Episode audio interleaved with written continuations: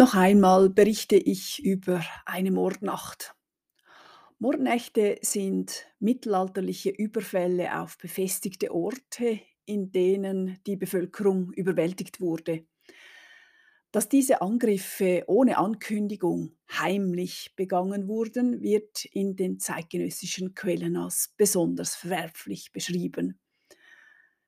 Die Angreifer erhielten in fast allen Geschichten Zutritt zur Stadt, weil ein Bewohner ein Verräter war und ihnen die Stadttore öffnete. Viele Geschichten enthielten auch das Motiv, dass der Plan von einem Einheimischen belauscht wurde und damit der Überfall verhindert werden konnte, beziehungsweise die Angegriffenen besser vorbereitet waren. Ein Paradebeispiel ist da die Mordnacht von Zürich. Liebe Hörerinnen, liebe Hörer, willkommen zu meinem True Crime Podcast. Ich bin Nicole Billeter und freischaffende Historikerin. Wir befinden uns vorerst einmal im Jahr 1336. Rudolf Brun hatte in Zürich die Macht errungen und stellte die gesamte Politik um. Dies ging als Brunsche Zunftrevolution in die Geschichte ein. Im Wesentlichen ging es darum, dass der Alte Rat, der sich aus Adligen und bürgerlichen Notabeln zusammensetzte, von Rudolf Brun gestürzt wurde. Dies gelang mit Hilfe der Handwerker. Aber auch im neuen Rat regierten Adlige und Reiche mit. Brun blieb über viele Jahre dominierend. Heute würde man ihn wohl als Diktator bezeichnen. Er sprach sich zum Beispiel das Amt des Bürgermeisters auf Lebzeit zu. Bestimmt war er ein skrupelloser Tyrann. Wir haben in Episode 4 gehört, dass er sich an einem gegen die jüdische Bevölkerung von Zürich gerichteten Pogrom persönlich bereichert hat. Brun ging auch mit vielen Verlierern der sogenannten Zunftrevolution unzimperlich um. Sie wurden samt ihren Familien aus der Stadt verbannt. Dies schnitt sie von allen bisherigen Einkünften ab. Es war eine schlimme Strafe, auch wenn die Betroffenen mit dem Leben davon kamen. Viele von ihnen zogen nach Rapperswil, das am anderen Ende des Zürichsees liegt. Denn sie waren mit dem Grafen von Rapperswil verbunden. Die Verbannten errichteten dort eine eigentliche Exilregierung. Ihre Truppen marodierten in der Landschaft, wohl in der Absicht, Zürichs neue Regierung ins Wanken zu bringen. Sie brachten sogar ein Heer auf, das sich mit Bruns Truppen eine regelrechte Schlacht lieferte. Diese ging allerdings für sie verloren. In Zürich selber begannen nach der Revolution wohl eigentliche euphemistisch so benannte Säuberungen los. Es lassen sich jedenfalls in der Zeit sehr viele Hinrichtungen nachweisen, die wohl politisch motiviert waren. So dauerte diese Fehde an. Und im Februar 1350 kam es dann zu einer Verschwörung gegen die Stadt. Der Plan war, dass die noch immer offenbar vorhandenen Gegner Bruns, die in der Stadt wohnten, die Verbannten durch die Stadttore einlassen sollten.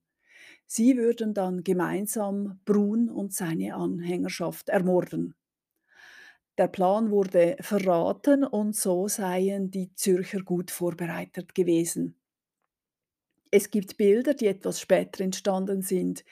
Sie zeigen eigentliche Straßenkämpfe in der Stadt. Den Überlieferungen nach sollen dabei an die 30 Personen ums Leben gekommen sein. In den Kämpfen sollen sich vor allem die Mitglieder der Zunft zum Wider sehr hervorgetan haben. In der Zunft waren vor allem Metzger vereinigt und sie konnten sich mit ihren Schlachtbeilen offenbar hervortun. Ihnen wurde später erlaubt, jeweils am Aschermittwoch mit Waffen, ihrer Flagge und anderen Symbolen durch die Stadt auf den Lindenhof zu ziehen. Neu durften sie jetzt für ihre Schildfarbe auch Blau und Weiß verwenden, die Stadtfarben. Es waren dies alles hohe Auszeichnungen. Die Rache an den Angreifern war brutal. Eine große Anzahl von ihnen wurde gerädert, die schlimmste Hinrichtungsart, die man kannte. Wer da nur geköpft wurde, hatte noch Glück.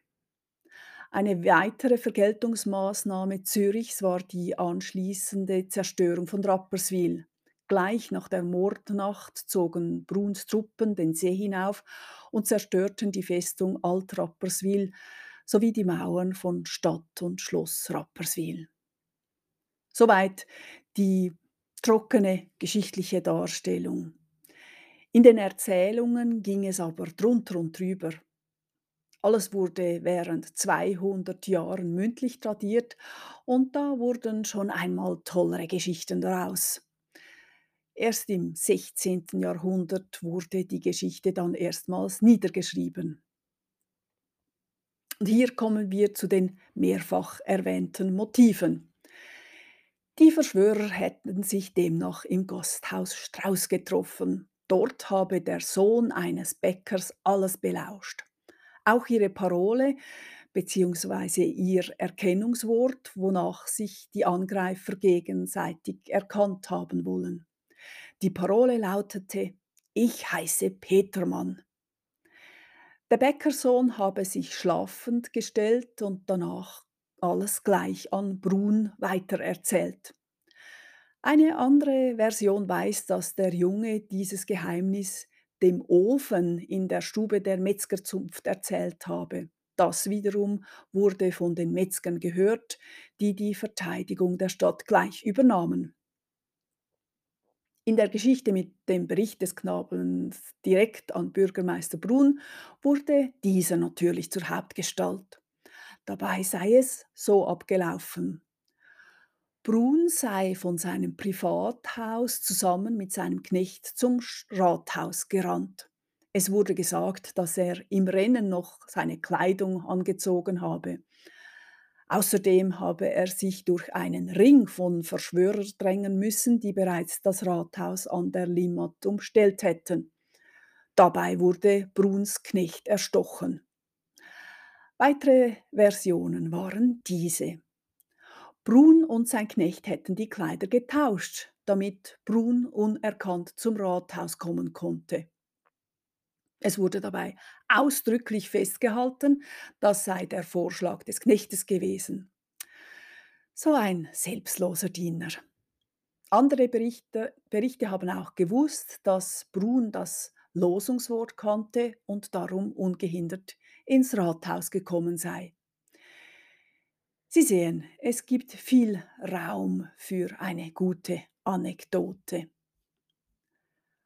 Vom oberen Stock des Rathauses habe Brun dann aus dem Fenster Mordio geschrien und der Stadtknecht habe die Sturmglocken geläutet. Natürlich seien darauf alle Bürger in Waffen vor dem Rathaus erschienen, bereit zum Kampf. Es sei dann besonders vor dem Rathaus und in der Marktgasse ein Gefecht ausgebrochen, das Brun geführt habe. Zudem hätten die Zürcherinnen von ihren Fenstern aus Wurfgeschosse auf die Verschwörer geworfen.